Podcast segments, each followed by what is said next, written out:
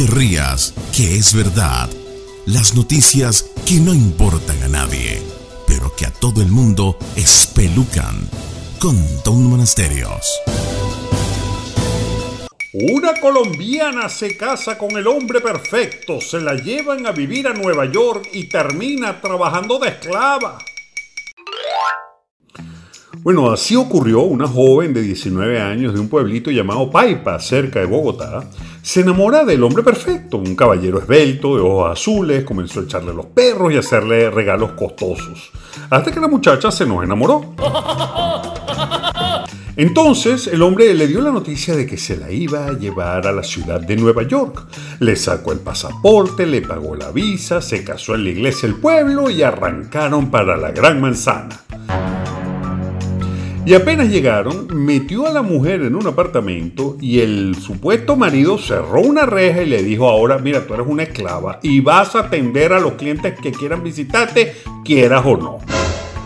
En fin, después de esa pesadilla, finalmente esta joven logró enamorar a uno de los clientes que finalmente la ayudó a escapar y terminaron los dos casados para siempre. Y al otro lo metieron preso y le dieron 20 años de cárcel. Este culebrón de la vida real pasó hace un par de años y fue un escándalo en la prensa norteamericana.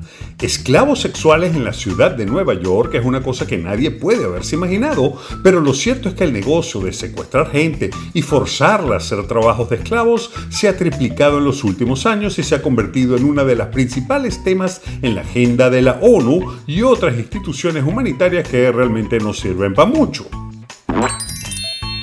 300.000 personas son secuestradas anualmente en todo el planeta para convertirse en esclavos de toda índole.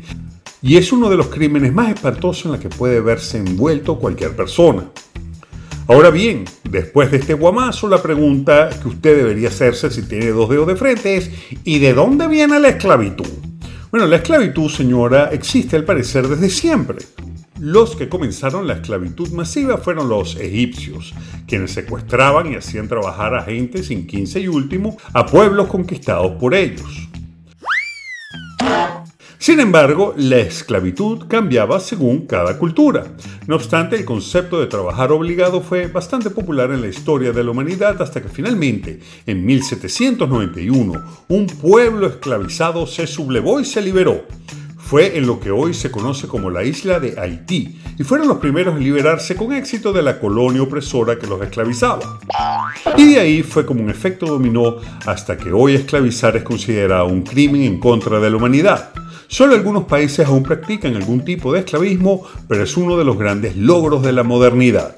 Y lo cierto es que con esa miseria que uno recibe el 15 y último, a veces toca preguntarse si uno es esclavo de uno mismo. Pero mejor siga chupándose esa pepa de mango y lo dejo tranquilo. Y no se ría, que es verdad.